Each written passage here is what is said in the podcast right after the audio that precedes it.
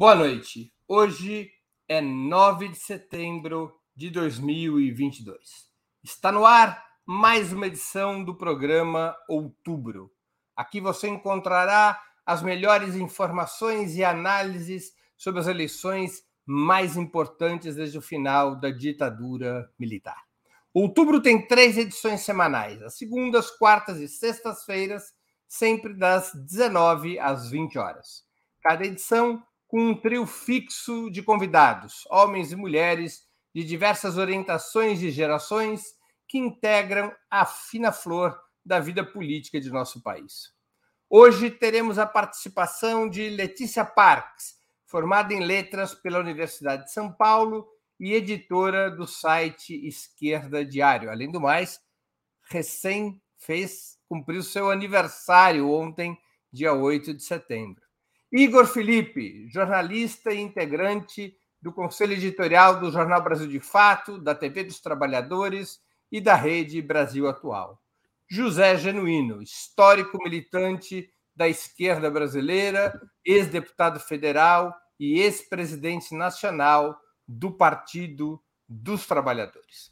Em nome de Ópera Mundi, eu agradeço aos três convidados e passo a primeira hum. pergunta dessa noite. Ciro Gomes, candidato a presidente pelo PDT, desde o início da campanha assumiu uma postura de disputar o voto do meio, o voto nem-nem, atacando tanto Jair Bolsonaro quanto o ex-presidente Lula. Aos poucos, especialmente nas últimas semanas, seu tom antipetista tem sido cada vez maior chegou a declarar que não votará no candidato petista sequer no segundo turno, caso o segundo turno seja disputado entre o ex-presidente e o atual mandatário. Como vocês interpretam o jogo e o papel de Ciro Gomes na campanha atual? Letícia Parks, já que é aniversariante, é você mesmo. Antes, conte para nós quantos anos você fez? Fiz 32, Breno. 32 anos. 30, Janine, faz tanto tempo que a gente tem, tinha 32 anos. ô, ô, Breno, com 32 anos eu estava saindo da cadeia depois de cumprir 5 anos de prisão na ditadura. Puta, 32 anos é o século passado, faz muito tempo. Letícia, você com a palavra. E ganhei um presentão, né, Breno? A morte de uma monarca imperialista é, responsável aí por várias violências né, a nível mundial. Fiquei bem feliz. é, não, é sobre o Ciro, né, gente? Vocês viram o Ciro na Firjan, né? O cara o que ele gosta é de industrial, né? Inclusive fez aí uma, é, uma fala bastante reacionária, né? É, hostilizando a favela e tal. Então, eu acho que o jogo do Ciro é que ele quer se mostrar como um gestor do capitalismo brasileiro que vai solucionar de uma maneira mágica aquilo que ele chama de polarização entre Bolsonaro e Lula. Ou seja, ainda que ele não diga isso, né, essa é justamente a política da chamada terceira via, que é um nome bonitinho que a mídia inventou para os candidatos que ela preferia, né, é, mas que nenhum deles engrenou. Agora, que o Ciro vai se manter nessa posição, é, mantendo ataques tanto, tanto contra Bolsonaro quanto Lula, eu acho que é o jogo que ele vai manter porque é uma localização ali aqui distante que acaba favorecendo, né, é, é, essa, essa localização dele, né, e ele poder apresentar esse programa é, nas eleições. Como eu já falei em outros programas, o Ciro é um político burguês, com uma política burguesa, né, ele nunca representou nada de progressista. Agora, por que, que ele consegue fazer essa demagogia, né? Porque é, é, existe um espaço que fica aberto, ele vai fazendo demagogias com um discurso que parece esquerdista e tal, que é justamente espaço aberto porque existe um, não existe um programa por parte da chapa Lula Alckmin, nem vai existir, nem tinha espaço para que existisse um programa que fosse um programa para lidar com os problemas mais estruturais do Brasil. Né? Então, eu estou falando isso aqui do Ciro não para defender a chapa Lula-Alckmin, né? Porque não tem como defender uma chapa que está é, buscando aí garantir né, o seu, a sua imagem de que vai manter todos os ataques, as reformas, etc. É, inclusive, já disse, né, a demagogia que o Ciro consegue fazer tentando aparecer mais de esquerda é justamente pelo flanco que fica aberto é, pela ausência desse, desse programa por parte do Lula. É, e, bom, é, o que eu vejo aí é que é, seria preciso ter um programa de esquerda, né, que oferecesse uma saída para a classe trabalhadora. Isso não vai ser encontrado no Ciro. Quem mantém ainda qualquer tipo de ilusão nesse sentido está bastante equivocado. Né? José Genuíno com a palavra, o que tem a nos dizer sobre o seu conterrâneo? Breno, é um prazer. Gomes é o seu conterrâneo. É, eu vou, eu vou usar o Brizola. Ciro Gomes está custeando o alambrado e pulou de lado. Ciro Gomes foi cooptado pela direita violenta e faz um discurso do coronel com protagonismo progressista. É o coronel com retórica progressista. Veja bem no caso do Ceará. No caso do Ceará, ele está em terceiro lugar. Primeiro é o Lula, segundo é o Bolso e terceiro ele. E ele pousa no debate de que tá, fez uma grande reforma na educação. A grande educadora Isolda, do Grupo Paulo Freire, que fez as grandes modificações no Ceará na área da educação. E ele vedou a candidatura da Isolda, que é vice-governadora, governadora em exercício, para a, a, o governo do Estado. Portanto, é um coronel com, com retórica progressista. Eu acho que ele, foi, ele aderiu ao, ao, à terceira via, porque terceira via é, é, segundo turno. O partido da terceira via virou segundo turno. Você viu os editoriais da grande imprensa, você vê a discussão do grande capital, é produzir o segundo turno para tentar negociar, pressionar a agenda do mercado, caso a, o Lula seja eleito, e é bem provável, eles vão querer pressionar para buscar essa negociação. Eu acho, Breno, que ainda há chance para a gente ganhar essa eleição no primeiro turno. Depende de duas condições. Primeira condição: intensificar a campanha de polarização política no enfrentamento do inominável e do sistema que o sustenta. E está bem claro: o inominável não é um raio no céu azul. O inominável é aquela face escancarada do capitalismo que não tem vergonha nem liturgia. E aquele capitalismo envergonhado busca fazer a terceira via. Nós temos que fazer uma polarização política. E segunda condição, intensificar a mobilização de massa para ganhar essa eleição. Isso não é contraditório para criar qualquer ilusão, como eu acho que a campanha do Lula criou, de ganhar parado e achando que ela, o segundo turno seria evitado a gente parado. É errado. A eleição entra numa fase decisiva numa fase de radicalização e de polarização política. O, o Inominável demonstrou força no 7 de setembro e produziu um espetáculo que, pela primeira vez, a gente nunca tinha visto. Como o sistema, as Forças Armadas, parte do grande empresariado e o governo se juntaram numa campanha política eleitoral. E é bom deixar claro: aquilo ali é um sinal. O inominável quer unir o que há de mais conservador para ser um governo que muda a natureza do regime para o que eu chamo de protofascismo. Portanto, tem muita coisa em jogo e nós temos que ganhar essa eleição. Ou no primeiro ou no segundo turno. Ainda tem chance de virar para o primeiro turno. Igor Felipe, o que, que você tem a falar sobre o Ciro Gomes e até mesmo sobre como tentar conquistar o eleitor do Ciro Gomes para tentar decidir a parada no primeiro turno. Boa noite, Breno. Boa noite, Genuíno, Letícia. Parabéns, Letícia. Feliz aniversário aí nessa semana. Obrigada. Breno, é, sobre o tema Ciro Gomes, eu acho que a gente tem que tentar ver por três perspectivas. Acho que, primeiro, da perspectiva pessoal, da trajetória do Ciro. Acho que o Ciro, ele tem uma vida, como ele mesmo diz, que é errática, né? tortuosa, né? Filho de militante da Arena, foi para a luta democrática, entrou no PSDB, foi para os Estados Unidos e voltou com ideias mais progressistas, desenvolvimentistas. E cumpriu um papel importante, Breno. Você pega ali da, da eleição do depois da eleição do Lula em 2002 até o período do golpe, ele esteve na, alinhado às, no campo progressista. Nós sabemos que ele, do ponto de vista ideológico, se coloca como desenvolvimentista, esse desenvolvimentismo burguês, como a Letícia coloca, que representa o projeto de uma determinada fração ou quer representar da burguesia. E no último período, eu acredito que ele foi tomado é pela, pela disputa eleitoral e pelo rancor. Eu acho que tem umas figuras que a gente acompanha na história, Genuíno, que figuras que achavam que tinham que ser presidente da República. Então tinha o, o Maluf lá nos anos 80, depois o próprio José Serra, e agora é o Ciro, que é tomado pela ideia de que eu mereço, eu ser presidente da República, eu estou eu estou é preparado. É o predestinado. Eu estou destinado e eu vou enfrentar tudo que tem pela frente. Então, acho que o que o.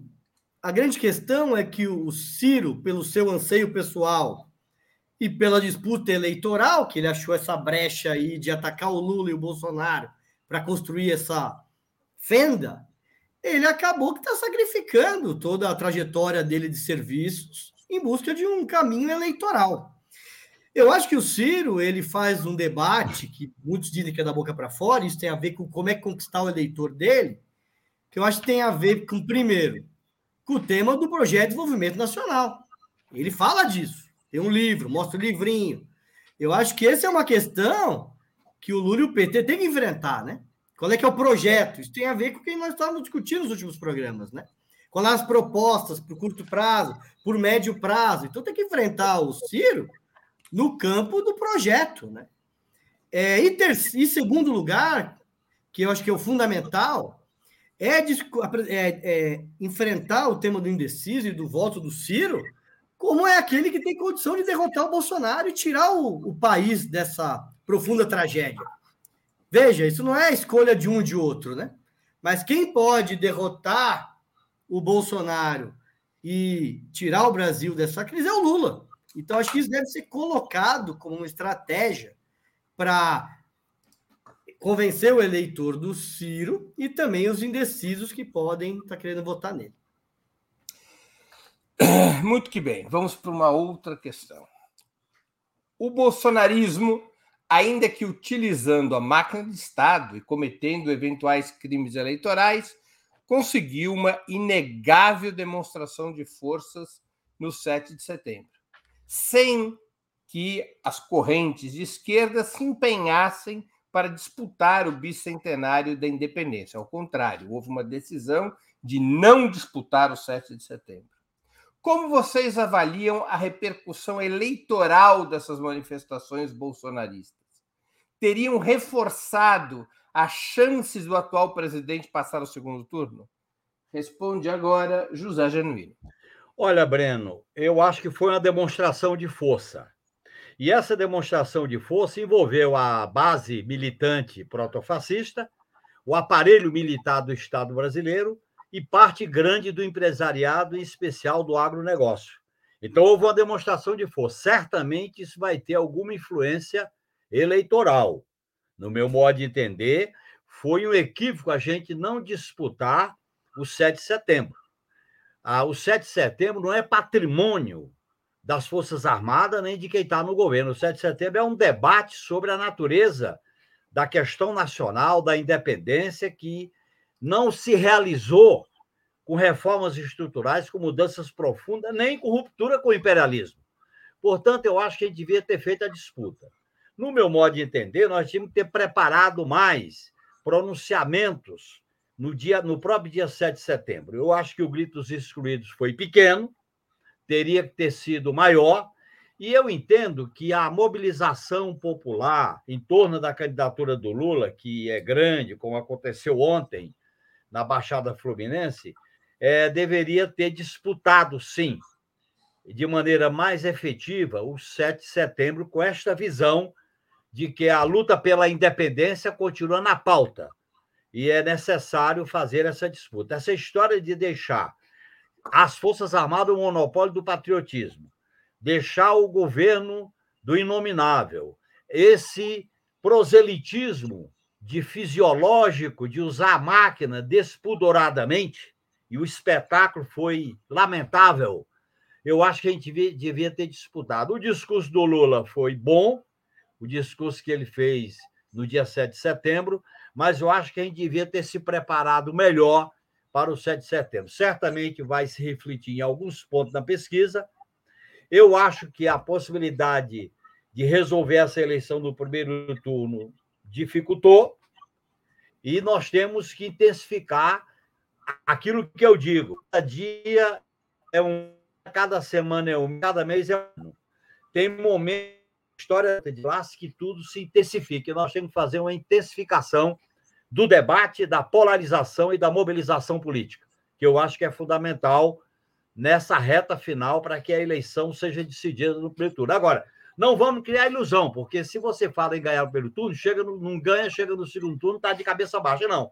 Queremos ganhar a eleição, de preferência no segundo turno. Quanto mais a gente avançar, polarizando e mobilizando no primeiro turno, a gente acumula mais força para uma disputa no segundo turno. São as duas coisas dialeticamente combinadas para a gente disputar essa eleição. Tem muita coisa em jogo na eleição. 2022, Breno, Letícia e Igor. É 2018 congelado, como diz o Eduardo Costa Pinto. São seis anos que vão estar em jogo em 2022. E no dia 2 de outubro, o ano de 2022 começa. Não teve aquela história do ano que não terminou? Agora é o ano que não começou. Igor Felipe. Breno, acho que vou na linha do genuíno. Acho que primeiro temos que avaliar e reconhecer a demonstração de força do Bolsonaro no 7 de setembro.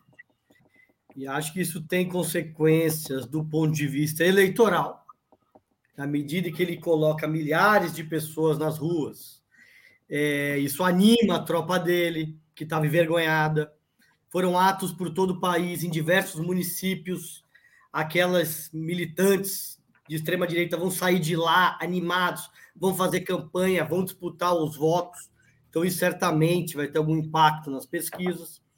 Segundo, é, tem consequências do ponto de vista político, tanto do ponto de vista de consolidar é, essa corrente de extrema direita no campo da direita como principal referência. Então, o Bolsonaro está deslocando a direita no bolsonarista para um, uma filete muito pequeno, né? Que foi sempre quem hegemonizou a direita, né? E também olhando em perspectiva, que se não for uma vitória eleitoral, a extrema-direita, o bolsonarismo se credencia como uma oposição de massa a um eventual governo Lula. E isso vai ter implicações muito grandes para o próximo período.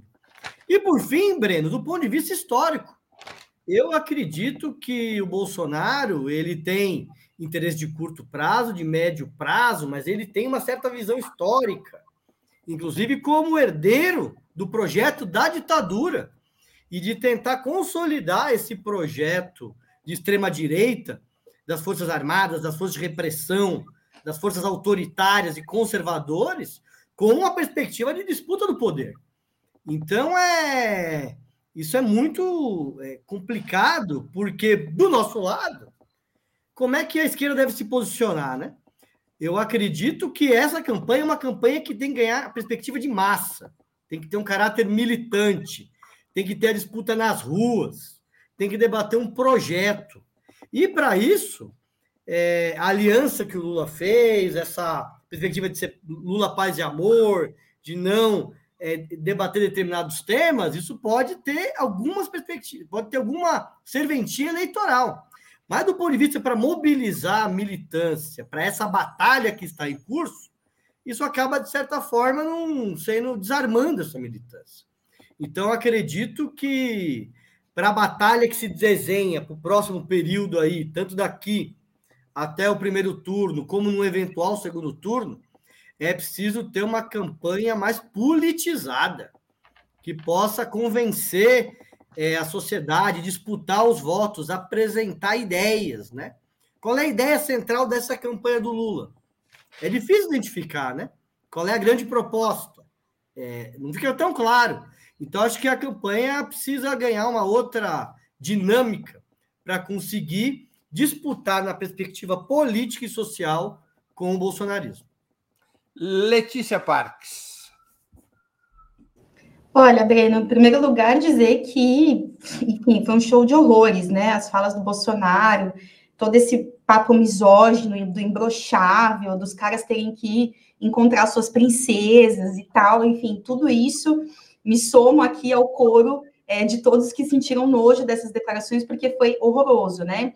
do ponto de vista de análise, eu acho que é importante notar que o discurso do Bolsonaro, ele é reacionário, mas ele mostra que teve um certo disciplinamento pelo regime, né? Então, ele não fala é, de golpe ou questionamento às urnas, às eleições, ele deixa na boca do gado, né, rechaçar o STF com aquele momento de silêncio ali, é, mas no marco de tudo isso, né, de expressar esse disciplinamento, é um dia que é positivo para o Bolsonaro melhorar a localização dele, o discurso dele serviu para manter é, uma base para disputar eleitoralmente, pode ser que isso tenha efeitos né, em aumentar uma esperança de que é possível reverter um quadro eleitoral, né, quanto para buscar manter para o ano que vem essa base, base social, que eu tenho falado bastante aqui no programa, né, o quanto que é uma base social que vai se manter atuante é, no ano que vem e nos anos posteriores, enquanto a gente não der uma resposta é, com independência de classe para derrotar essa base social, porque isso não vai ser possível fazer com eleições, né? É preciso mobilizações, colocar enfermeira, professora, a juventude na rua para conseguir é, barrar né, essa extrema-direita.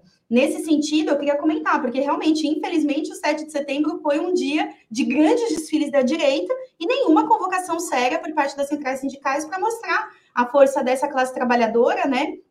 Que ficou imageticamente representada naquela foto do UOL, não sei se vocês viram essa foto, que é um ônibus de uma molecadinha negra lá, mostrando o dedo do meio, não sei o que, que aconteceu, mas xingando, né, os bolsonaristas na moto. Ou seja, essa foto, ela poderia ter sido representada, poderia ser a representação de o que seriam as ruas se tivesse tido uma convocação séria. O Genuíno disse que foi um erro, não disputar o 7 de setembro, mas essa é a política que o PT vem tendo há anos, né? Que é não organizar a luta, né? Essa política de deixar a extrema-direita desfilar é a política da conciliação de classes do PT, e ela só desarma a luta que deveria ser muito séria contra essa força reacionária.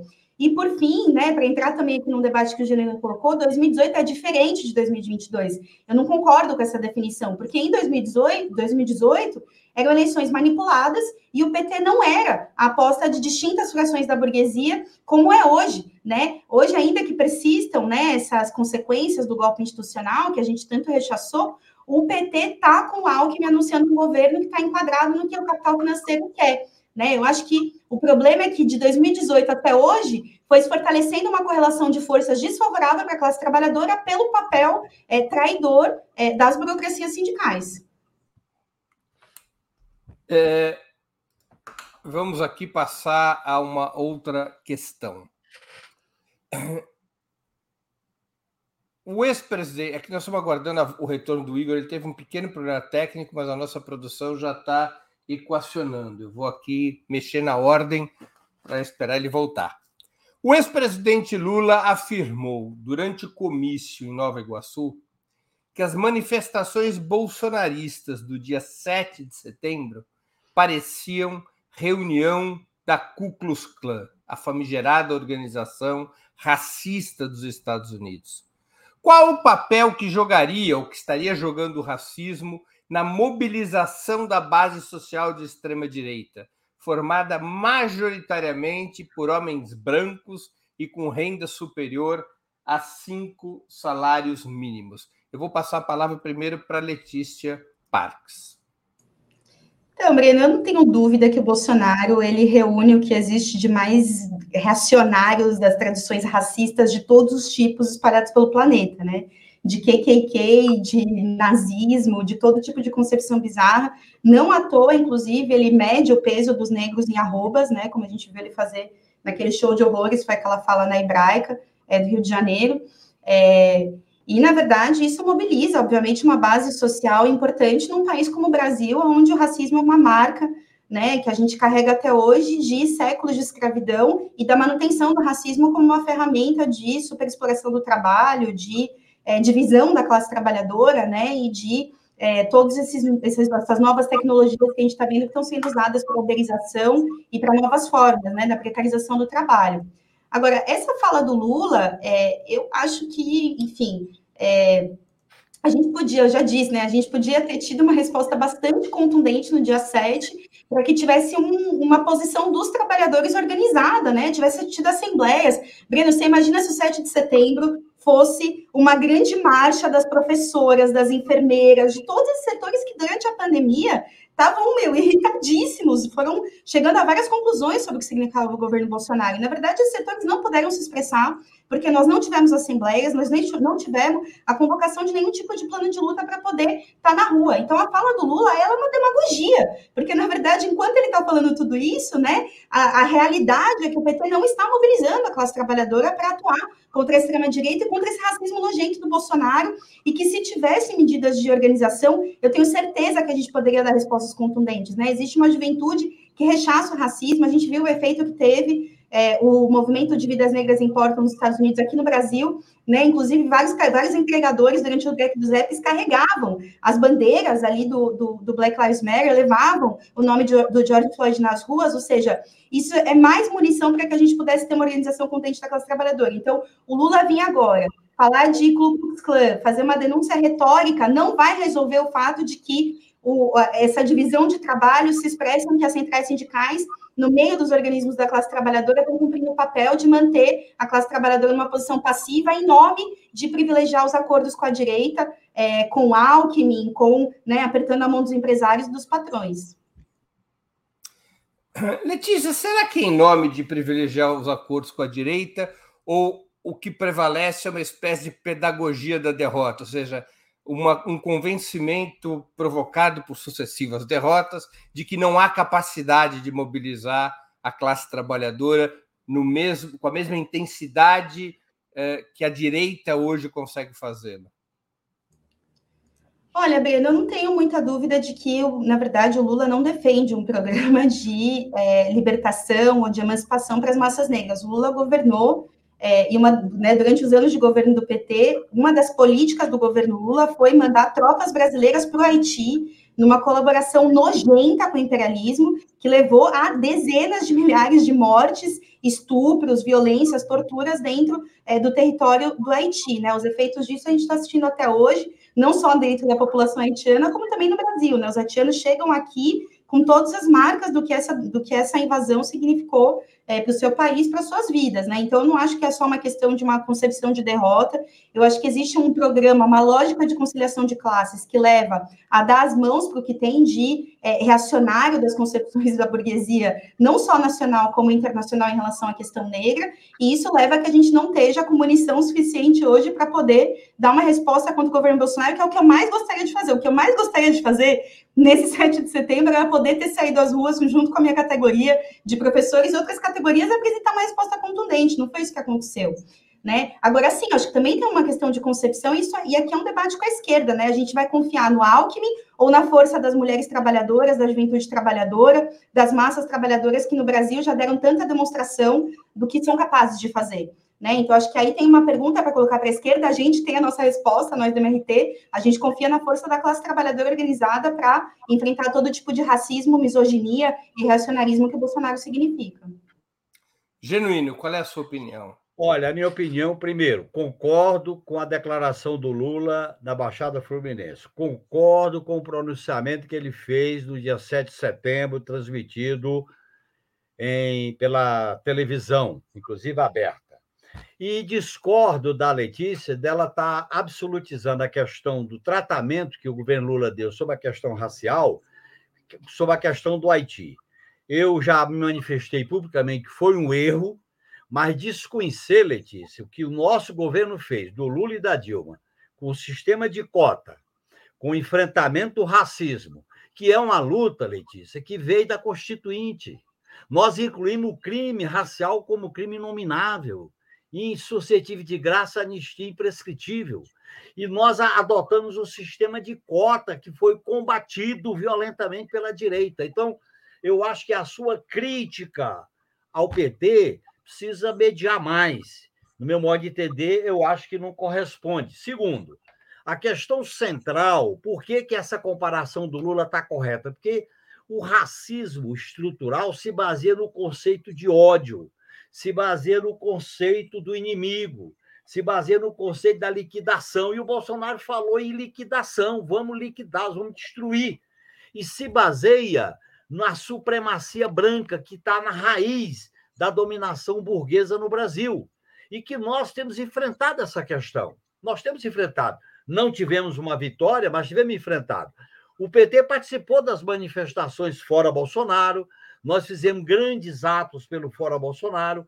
Eu discordo da, da orientação política da Frente Ampla, e acho que a gente devia estar com um programa mais contundente, que é o que eu estou defendendo agora, mas o caminho, Letícia, não é a crítica teórica, meia sectária, desculpe falar assim, no momento em que o país está cindido, Letícia. Leve em conta que o inimigo do, do, do bolsonarismo, das Forças Armadas, do agronegócio, ficou muito claro, é liquidar o PT, liquidar o Lula. Se a gente não, se a esquerda não compreende isso, ela fica gritando sozinha e não é o, o melhor caminho. Então eu faço um apelo, Letícia, com suas críticas a momentos da conciliação que o PT praticou, e no caso do Haiti, eu também assumo essa crítica, até porque estive lá duas vezes, e até já tive a oportunidade de assumir de maneira autocriticamente. Agora, não dá para a gente deixar de considerar as políticas de inclusão que nós realizamos. A Secretaria da Luta por Igualdade Racial, que foi combatida pela direita. Então, você está botando uma espécie de absolutização com a questão do Haiti que você está para generalizar. E eu acho que a, a, radicalidade da disputa, a polarização da disputa que a direita está fazendo, não é uma coisa simples. Nós não estamos diante de uma mera disputa eleitoral, é uma disputa de projeto. E a candidatura do Lula representa um outro caminho, com, com as contradições, vai ser um governo de disputa, mas nós não podemos ficar, vamos dizer assim, no palanque, sem mexer com essa multidão que está em torno da candidatura do Lula.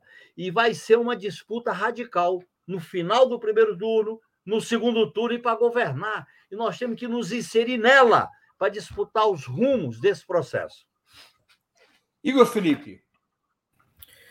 Breno, acho que o Lula é, tenta nessa declaração fazer uma metáfora, né? E, de certa forma, ele tem razão.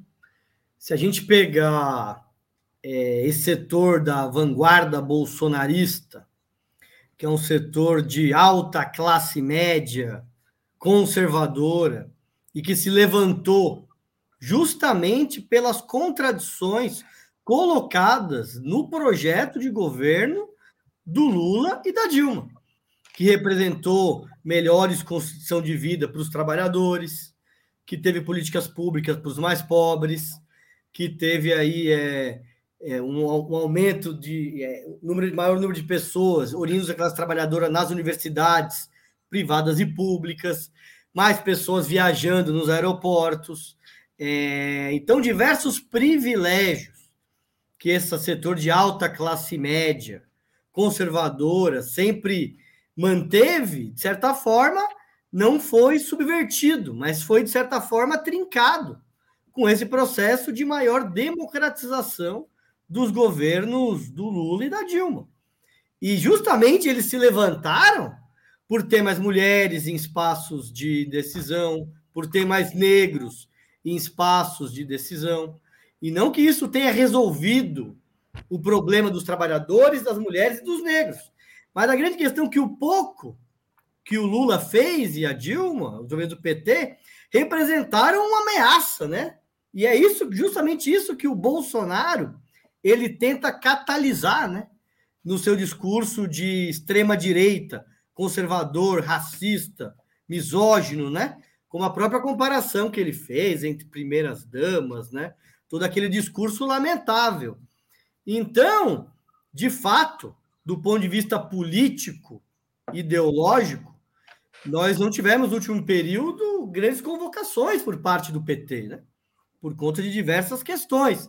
Mas, por outro lado, pela contradição, é justamente pelas políticas que o PT fez, fundamentalmente Bolsa Família, valorização do salário mínimo, cotas é, para estudantes de escola pública e para negros, é, e que fez com que setores que não ocupavam um certo espaço da sociedade e passaram a ocupar.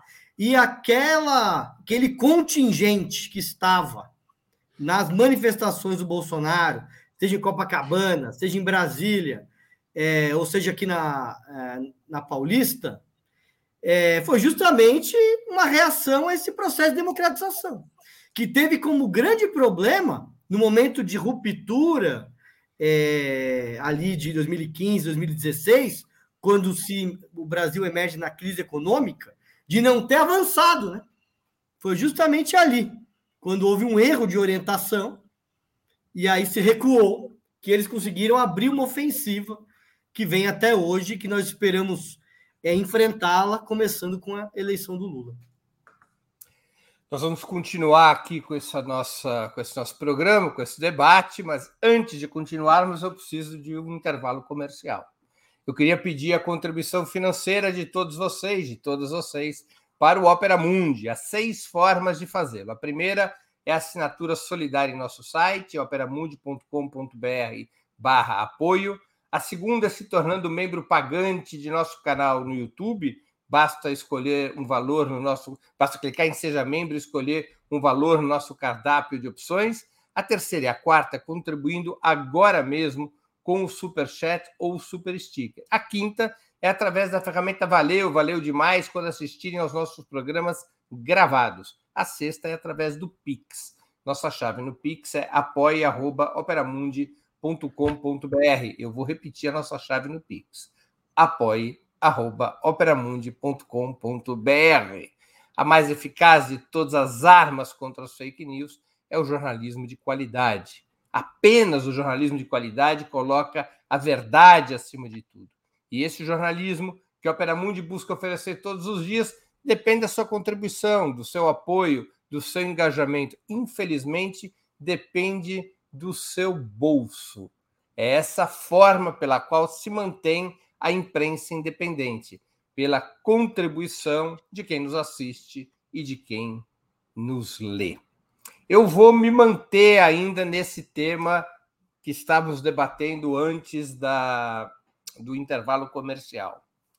Se nós olharmos para os últimos 10 anos, nós é, tere, somos obrigados a reconhecer, creio eu, que a capacidade de mobilização da esquerda decaiu.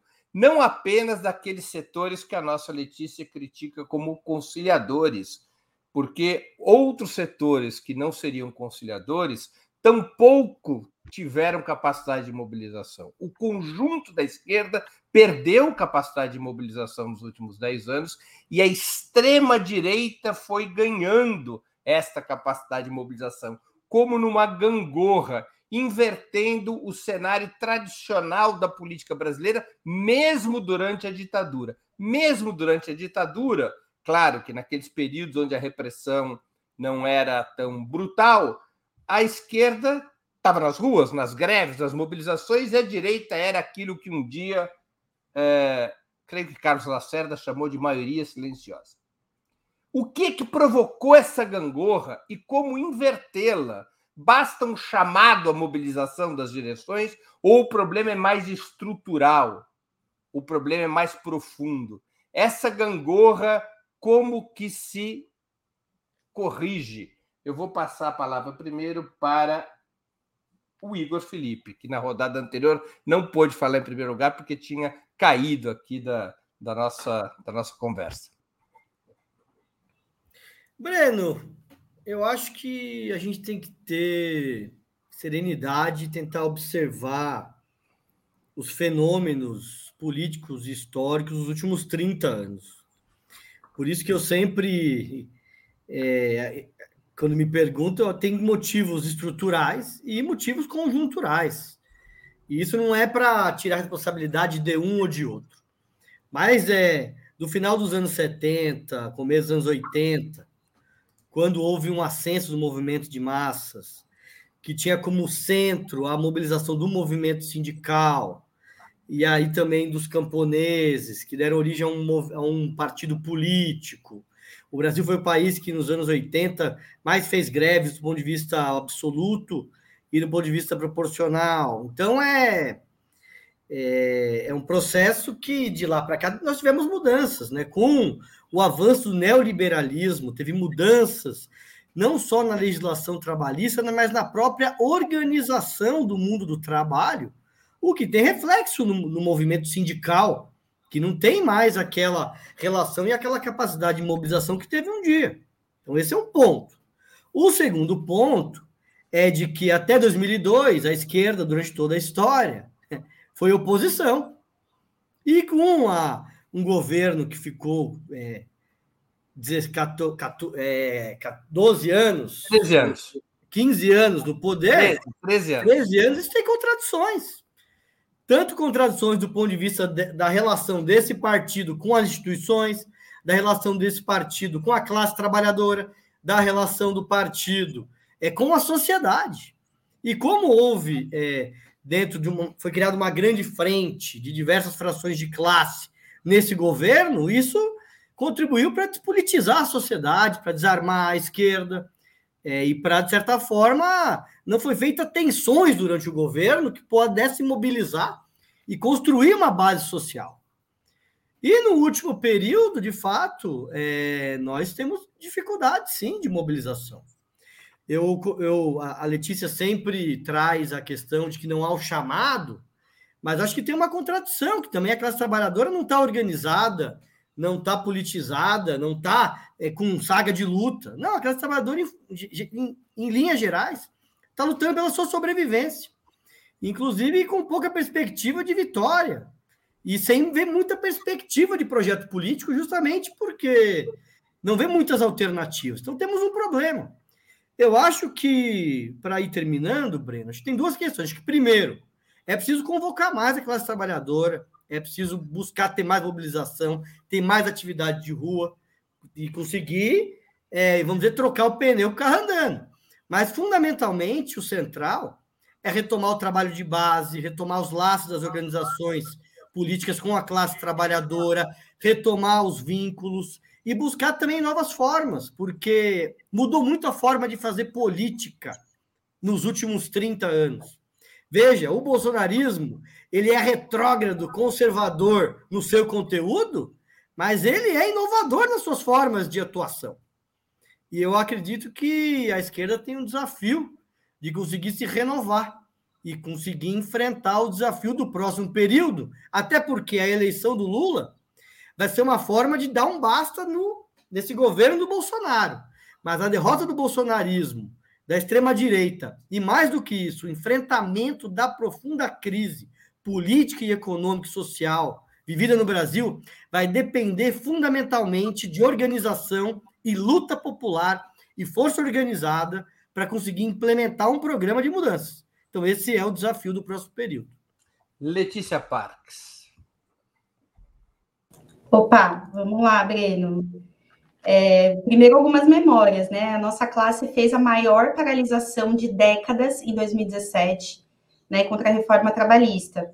A gente teve os entregadores se mobilizando naquele processo impressionante que foi o break dos apps é, em 2020, né, no meio da pandemia. Depois, os indígenas fizeram um acampamento fortíssimo é, ali na frente do Congresso contra é, o marco temporal, né, e vários ataques que estavam que estão sendo levados adiante contra a população indígena no Brasil. Então, gente, não dá para culpar as massas pela passividade atual que a gente está vivendo. Não se trata de culpar as massas, né? Tem uma questão muito clara aí. Se trata de que as centrais sindicais, dirigidas pelo PT e pelo PCdoB, em nome de privilegiar uma aliança com a direita, administram o capitalismo, né? E para isso, isso significa, né, necessariamente paralisar a classe e usar os sindicatos como ferramentas dessa paralisia. Além disso, quando a gente fala, inclusive, de terceirização do trabalho, né, que foi uma das dos elementos que gerou tanta atomização é, dentro da classe trabalhadora e uma, uma camada de trabalhadores sem é, sindicalização e etc., a gente está falando de um governo do PT que, durante seus 13 anos de governo, triplicou a terceirização do trabalho, né? um ataque direto contra as massas negras, com as centrais sindicais, inclusive, se calando frente a esses ataques e é, permitindo, né, sem luta, que avançasse a terceirização do trabalho no Brasil. Aliás, uma nota aqui, né? Ou seja, para a gente também não culpar as massas, não dizer que tudo que a gente tem, todos os direitos que a gente tem foram dados por governos. Não é assim, né? Aqui uma nota para o genuíno. Não foi o PT que deu cotas para a gente, foi com luta que nós, negras e negros, conquistamos cota para negros nas universidades públicas e foi com muita luta, inclusive porque em várias regiões do país a gente teve que se enfrentar com setores da extrema-direita que já existiam dentro da universidade, já estavam tentando é, impedir que houvesse nossa mobilização. Então, foi justamente essa política de conciliação de classes que trouxe a gente até aqui. Né? E é por isso que é necessário construir um caminho independente. Então não dá para pedir pra, aqui para mim para moderar as críticas ao PT, quando é o PT que está de moldada com Alckmin e a gente já viu essa história. Breno, Genuíno, Igor aqui em São Paulo, Haddad com Alckmin foi quem reprimiu o junho de 2013 Tomei bala de borracha aqui nas ruas de São Paulo, nessa aliança ali no passado que está sendo repetida agora. Então não dá para ficar repetindo a história e achar que vai acontecer alguma coisa diferente, né? O PT está propondo de novo administrar o capitalismo de mão dada é, com o Alckmin. E eu sou uma militante revolucionária, gente. Eu defendo a luta por uma revolução socialista e não para administrar esse sistema de miséria que é o capitalismo. Por isso é preciso unificar a nossa classe, os setores mais organizados da classe, sindicalizados, abraçar cada uma das lutas dos setores mais precários, apoiar a luta de entregadores, de terceirizados, apoiar cada uma das lutas que acontecem no país e a gente poder exigir que as nossas centrais organizem um verdadeiro plano de luta, porque na verdade não dá para ficar culpando as massas. As massas têm direções e as direções estão cumprindo um papel é, bastante desastroso na história recente do nosso país. Em cima, três minutos, como se fosse um cronômetro. Muito bem. José Genuíno. Bem, Bruno. Breno, o problema é mais profundo. Primeiro, houve uma crise das experiências socialistas, do, da passagem do século XX para o século XXI. Segundo, uma derrota da esquerda na resistência à luta armada à ditadura e também na transição pelo alto da ditadura para a democracia conservadora, liberal. Terceiro, a reestruturação capitalística, que se dá com a indústria 4.0, com a reestruturação monopolista financeirizada e a construção de elementos ideológicos, como o fim da história, o fim da luta de classe e a perseguição ao movimento sindical. É bom citar dois exemplos: Fernando Henrique Cardoso na greve dos petroleiros e a posição de Margaret Thatcher na Inglaterra, quando ela colocou a destruição do sindicato. Nesse contexto, eu entendo que a esquerda cometeu o erro de privilegiar a institucionalização. Porque com a derrota das derrota para a esquerda e com a Assembleia Nacional Constituinte se fortaleceu a institucionalização. Porque a crise do capitalismo nos anos, nos anos 80, a crise da, da mobilização social acabou influenciando nas massas. Não é que elas são culpadas, é que a reestruturação com a crise foi muito profunda e houve um descenso um descenso da luta popular, da luta social, da luta da classe trabalhadora. Portanto, eu acho que nós temos que recolocar o enfrentamento dessa questão de maneira mais ampla e profunda.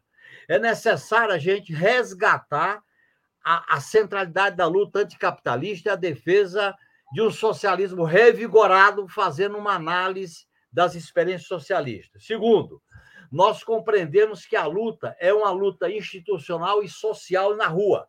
É um pé na luta institucional e um pé na sociedade, nas ruas e na mobilização. Terceiro, construir um programa e uma plataforma anti-Bolsonaro, anti-neoliberal, anti-imperialista, que sinalize o enfrentamento do sistema capitalista monopolista financeirizado. São essas questões que podem construir, no bojo desse amplo movimento, como está acontecendo na Colômbia, no Chile, aqui no Brasil, mesmo discordando da amplitude das alianças e das moderações da campanha do Lula, eu defendo que o caminho mais consequente é organizar um polo estratégico dentro deste movimento de frente ampla para fazer a disputa com base num programa, com base numa unidade com as forças de esquerda. Por isso, Letícia, que eu tenho insistido. Nós temos que nos inserir no movimento real da luta de classe e construir essas alternativas aonde a luta está acontecendo. Eu não posso influenciar nessa disputa política desconsiderando a polarização que o país está vivendo. E o Lula e o PT sendo considerados inimigo e demais setores da esquerda e a gente ser um criticista deste processo de polarização. Veja bem o que, é que o Ciro falou hoje em relação ao assassinato do companheiro lá no Mato Grosso.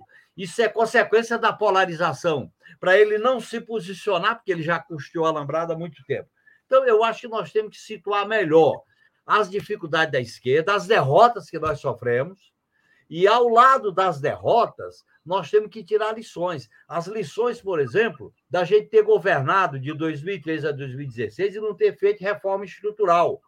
Agora, eu não posso desconsiderar que nós fizemos distribuição de renda, nós incluímos o povo no orçamento, nós fizemos reformas. Isso era suficiente? Não. E quando a gente chega ao governo por eleições e não muda as estruturas, as estruturas ou cooptam ou derrubam. E no caso nosso, derrubaram. Por que tanto ódio contra o Lula e o PT? Por que tanta violência, inclusive física? Será que é porque nós estamos pelos nossos olhos e a cor da bandeira vermelha do PT? Não. É porque há interesse de classe em conflito. Eu divido de aliança com o setor de classe, mas eu considero que o Lula, o PT e a esquerda como um todo, que está junto com essa proposta, está enfrentando uma luta extremamente polarizada e radical. E não é qualquer luta. Daí vai nascer um novo processo. A gente tem que se inserir nele para disputar os rumos, porque vai ser um governo de disputa. E eu não posso fazer a crítica só de fora. Eu tenho que entrar e disputar por dentro e por fora. Muito que bem. Vamos aqui à nossa última pergunta da noite. Hoje foi assassinado mais um militante petista, Benedito Cardoso dos Santos, no Mato Grosso. O assassino, outra vez, é um bolsonarista que tentou decapitar a cabeça da vítima depois de esfaqueá-lo até a morte. É o segundo petista assassinado desde julho quando houve aquele outro crime em Foz do Iguaçu. O crime pode ser claramente vinculado à escalada agressiva da campanha de Jair Bolsonaro e seu discurso de violência contra a esquerda repetido no 7 de setembro. Qual deve ser a resposta da campanha Lula, dos partidos de esquerda e dos movimentos sociais? Seguir na toada paz e amor, evitar confronto ou aprofundar a polarização, incentivando uma onda social de repúdio ao ex-capitão. Fala agora é, Letícia Parques. Oi, Breno é odioso, né? Esse tipo de situação, enfim, segundo caso, é, em meio à, à, à, campanha eleitoral, a gente na última eleição também. O, né? o, PT vai ganhar um, um, um, troféu do Partido Conciliador mais reprimido da história da luta de classes. Com assassinatos Letícia. e violência. Não, com certeza, vários militantes estão sendo perseguidos, e isso é uma imagem de como a extrema-direita precisa ser enfrentada com luta de classes, né? Porque a questão é que eles não estão de brincadeira. A extrema-direita está mostrando para a gente há anos, né? Foi Marielle Franco, em 2018, logo depois Mestre Moa, né, na Bahia, é, um golpe, né? Esses dois assassinatos, acho que para todo mundo mostrou, simbolizou o que a extrema-direita significa. E a gente vem num curso de acontecimentos que vão aprofundando, né, para mostrar para a gente que esses caras não estão de brincadeira, que a gente precisa se organizar. É, eu acho que o que fica bastante colocado é a importância de uma unidade na luta contra a extrema-direita, né, onde se expressa um programa de enfrentamento é, contra cada um dos ataques é, armados, assassinatos, exigência de justiça, né? E também que a gente consiga se unificar em torno de um programa pra, contra as reformas, todos os ataques econômicos que essa extrema-direita reivindica, né? Como programa econômico para o Brasil, e que para isso é preciso atacar a esquerda e atacar os movimentos sociais, atacar ativistas, porque o que eles precisam é conseguir calar a voz de cada um que se levanta contra os ataques da crise capitalista. Então, eu vejo que a chave aí é que possam haver né, grandes medidas de luta de massas para enfrentar cada um desses ataques e exigir justiça é, contra cada um dos, do, dos assassinatos e ataques ativistas em todo o país, né? É, José Genuíno. Bem, eu concordo, Breno, com a parte final da sua questão colocada. O caminho é polarizar, denunciar, mobilizar e fazer campanha de solidariedade. Porque diante da violência que aconteceu em Foz do Iguaçu contra o militante do PT, Marcelo Arruda, a violência agora contra o Benedito Cardoso. Nós temos que denunciar, porque o inominável, no seu discurso do 7 de setembro, ele falou: vamos extirpar o PT e o Lula. foi mais ou menos o mesmo discurso que ele fez no Acre. Foi no Acre que ele usou aquele símbolo da metralhadora para dizer vamos liquidar os petistas. Portanto, diante dessa violência que tem no presidente da República o estímulo, o protagonismo, o incentivo, isso se espalha. Vai para o guarda da esquina, vai para o conflito, vai para a intolerância.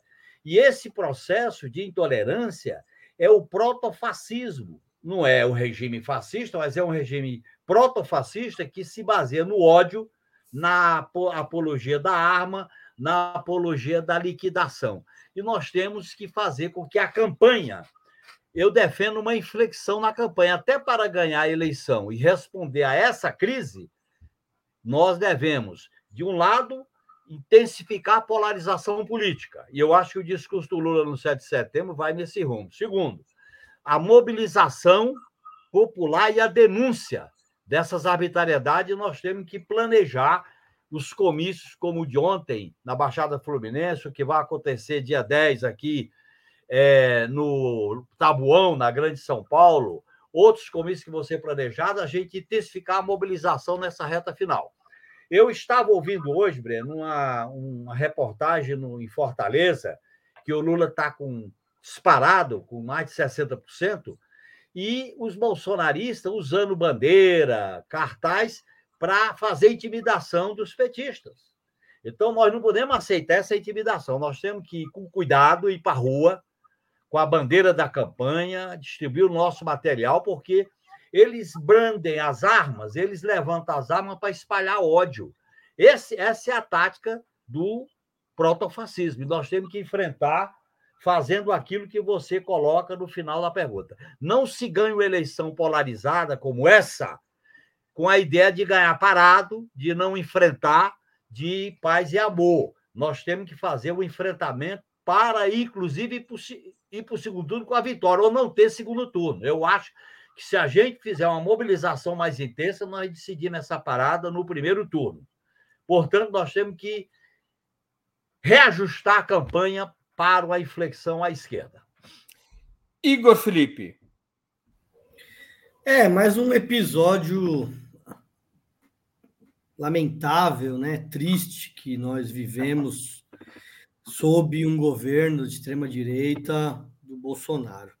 Acho que primeiro, Breno, é que o Brasil é um país que foi constituído a partir da violência dos poderosos contra os mais pobres, né? Desde o genocídio contra os indígenas, na exploração do trabalho escravo, depois na repressão aos trabalhadores organizados. Vivemos duas ditaduras, é, e a, o poder da classe dominante no Brasil sempre se deu a partir com base na violência. O que nós estamos vendo, eu acho que é uma, um nível de banalização, e eu acho que esse elemento da violência no meio de um período eleitoral, com essa força colocada e esse discurso de ódio, de intolerância da extrema direita, né? Então a violência sempre foi relativamente velada, né? Agora é algo escancarado, né?